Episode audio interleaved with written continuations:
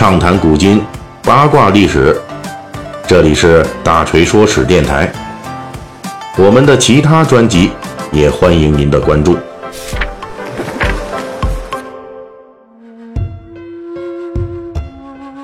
上一期的《水浒细节解密》啊，我们已经介绍到了书中被托塔天王晁盖等人火并的这水泊梁山的第一代头目王伦。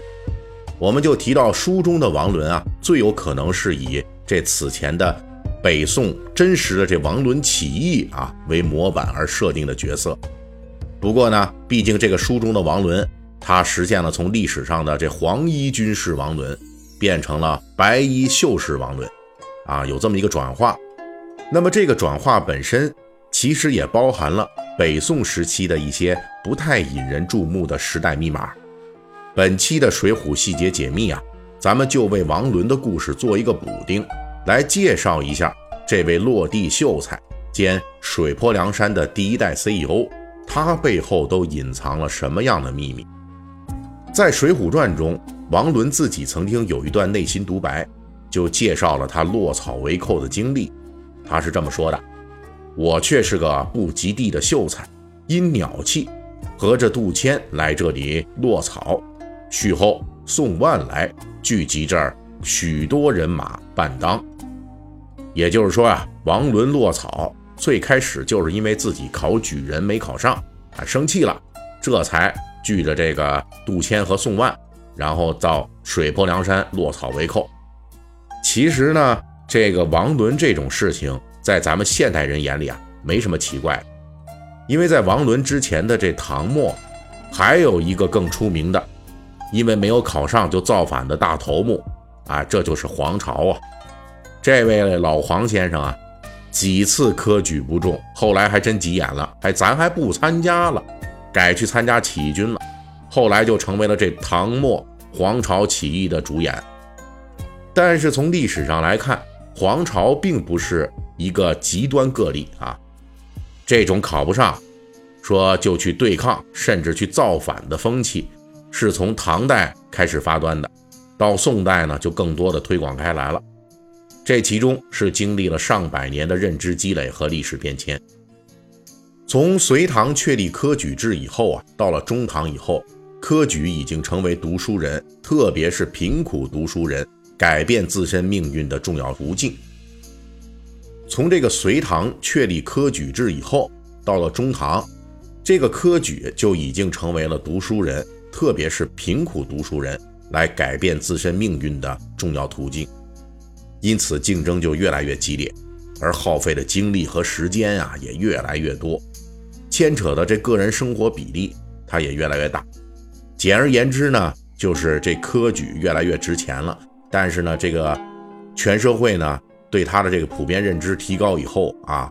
然后大家这个考举的这种难度竞争也越来越激烈。所以在这种情况下，都知道，哎呀，考上了那就是收益极大，考不上那就是损失极大。晚唐有个诗人叫许唐，他就是很多年考不中，结果有一次终于考中了，这可把他给高兴的啊。按照他自己的话说呢，那就是考上之后啊，觉得自己这身子骨都轻健了，哎呦，简直就是治疗疾病的灵丹妙药。就一下子什么都豁然开朗了，我的天哪！既然有了这考上了就能改变命运的这种诱惑，自然就有很多考不上那这辈子就玩完的压力。因此，在唐代就出现了很多考不上的读书人，就走上了这邪路了。随着唐朝后期这地方藩镇武装割据对抗朝廷，那很多的这种失意文人啊，就去投靠。为军阀出谋划策来对抗朝廷，这就是有一种报复心理啊。有了这些人的铺垫，后面那再出来皇朝那就不奇怪了。唐末有一个叫李振的考举，这个考了二十年都没考中，从此就憎恨一切这考上的这些朝臣。后来呢，他投奔了皇朝的叛将朱温。朱温控制唐朝中枢之后。曾经搞过一次大杀朝臣的活动，而一直痛恨科举及第世人的这李振呢，就在里边起到了关键作用。而且李振对杀掉这些朝臣还不解气，他还跟朱温说：“说这些科举上来的大臣呐，平时总是自称清流啊，自命不凡，应该啊把他们的尸体都扔进这黄河去，让他们跟这些浊流在一起，这样的话他们就永远都干净不了了。”虽然说唐末的这皇朝啊是他们这些人最后的集大成者。但是之前这些人在社会中制造了各种麻烦，也确实为这些失意文人提供了灰色的职业规划，并为更极端的皇朝呢做了事实上的铺垫。有了这唐末和五代时期各种失意文人参加反抗，甚至说对抗朝廷的军事活动打底啊，所以到了北宋的时期，这种经历了几百年积攒下来的风气，就还是保存下来了。据说，在西夏崛起的过程当中，起到关键作用的汉人谋臣张元等人，就是因为在北宋这边科举不中，愤而投奔敌国的。所以到了北宋年间，统治者面前需要处理的啊，是一支积累了数百年反抗经验的这些落地失意文人队伍。为了维持社会稳定，尽可能的给这些经常考不上的人士一条出路。让他们尽量的忙于读书，而不是去思考如何来模仿这皇朝，或者说化身为白衣秀士王伦啊造反。这北宋统治者也确实是费了一番脑筋，最终就推出了北宋的一种特殊的科举兜底制度，哎，叫做特奏明。简单来说呢，就是这多年考进士不中的那些失意人士啊，朝廷就规定了一个年限。比如说四五十岁以上的，你这个考了五次六次啊都不中的这种，那对这些人呢，就可以开恩科单独录取，目的只有一个，就是安慰啊，缓和矛盾，尽量的用科举制度把这些有文化的人都给圈拢住了，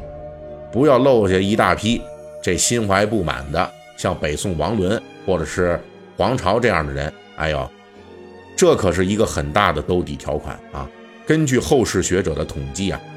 两宋时期一共是收纳了五万多人的特奏名。当然，这种兜底实际也造成了当时不好的学风。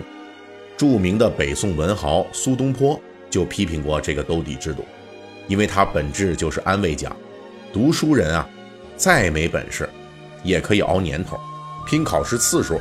你就能混一个出身。这实际是破坏原有的科举制度的。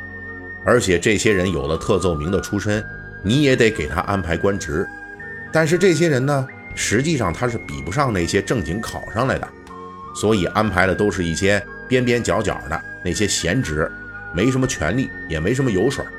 结果就是进一步的加剧了北宋本来就已经很严重的冗官冗员问题。